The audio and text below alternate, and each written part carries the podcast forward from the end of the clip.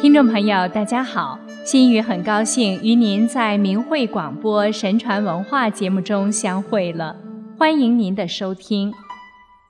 孟子说：“成者，天之道也；思成者，人之道也。”指出了人因思成而与天道相通，做到真实无妄、诚实无欺。因此，古人常用至诚的标准来要求自己处理与他人之间的关系。孔子也说过：“人而无信，不知其可也。”意思是，一个人如果没有信用，不知道他怎样可以立身处世。诚实守信是古人为人处事的基本准则。我们在上期节目中讲了三个古人讲诚信的故事，今天再来接着讲两个。宋濂是明初的文学家、官居学士，他以继承儒家道统为己任，提出做文章的风格要与道德内涵一致。他自幼守信好学，一生勤学不辍。他自己在《宋东阳马生序》中讲：“我小的时候非常好学，可是家里很穷，买不起书，所以只能向有丰富藏书的人家借来看。借来以后就赶快抄录下来，每天拼命地赶时间，计算着到了时间好还给人家。”不敢稍稍超过约定的期限，因为诚实守信，人们大多肯将书借给我，我因而得以看遍许多书籍。一次，他借到一本书，越读越爱不释手，便决定把它抄下来。可是还书的期限快到了，时值隆冬腊月，北风狂呼。以至于砚台里的墨都冻成了冰，家里穷，哪有火来取暖？宋濂手指冻得都无法屈伸，仍然坚持连夜抄书。抄完了书，一路跑着去还书给人家，绝不超过约定的还书日期。面对贫困、饥饿、寒冷，宋濂不以为意。不以为苦，一心努力学习，明白了很多做人的道理。到了二十岁，他成年了，就更加渴慕圣贤之道。但由于没有老师指点，遇有问题常常得不到解决，他就步行一百多里路去找自己同乡中有成就的前辈请教。一次。宋濂要去远方向一位前辈请教，并约好见面日期。谁知出发那天，天下起了鹅毛大雪。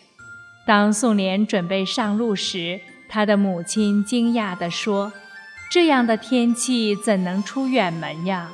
再说，老师那里早已大雪封山了，你这一件旧棉袄也抵御不住深山的严寒啊！”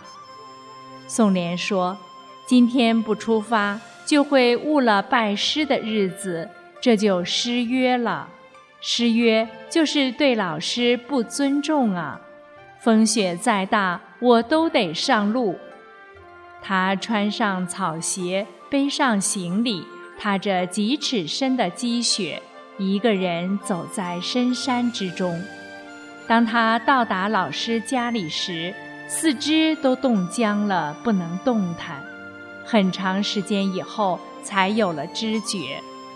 老师赞叹地说：“年轻人守信好学，将来必有出息。”正是因为宋濂能坚守承诺，甘愿忍受穷苦，把艰苦的生活当作一种磨练，一种对意志品质的考验。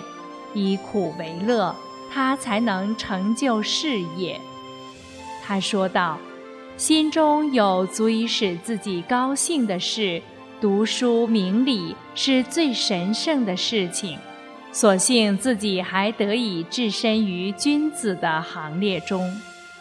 这就是古人所追求和崇尚的君子的品德。明朝的名臣杨博的父亲杨瞻做过商人，曾经在淮阳地方经商。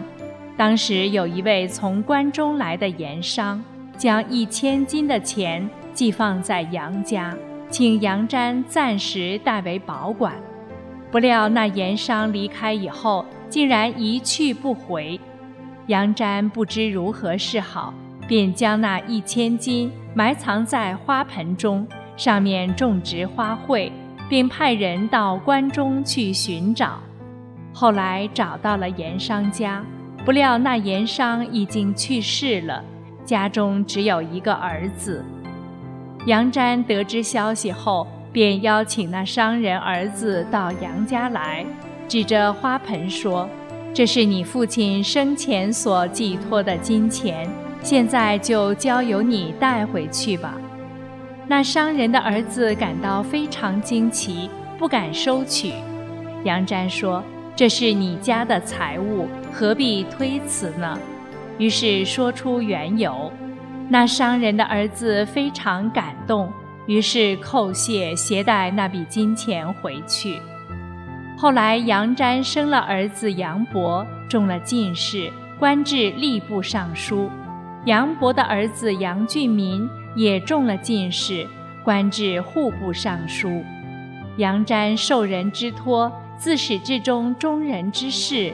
虽然托寄人发生变故，不来取回，可是杨瞻不为钱财所动，不但一介不苟贪。而且千里迢迢寻访其人，并将财物交还遗孤，具有可以托孤寄命的人格操守。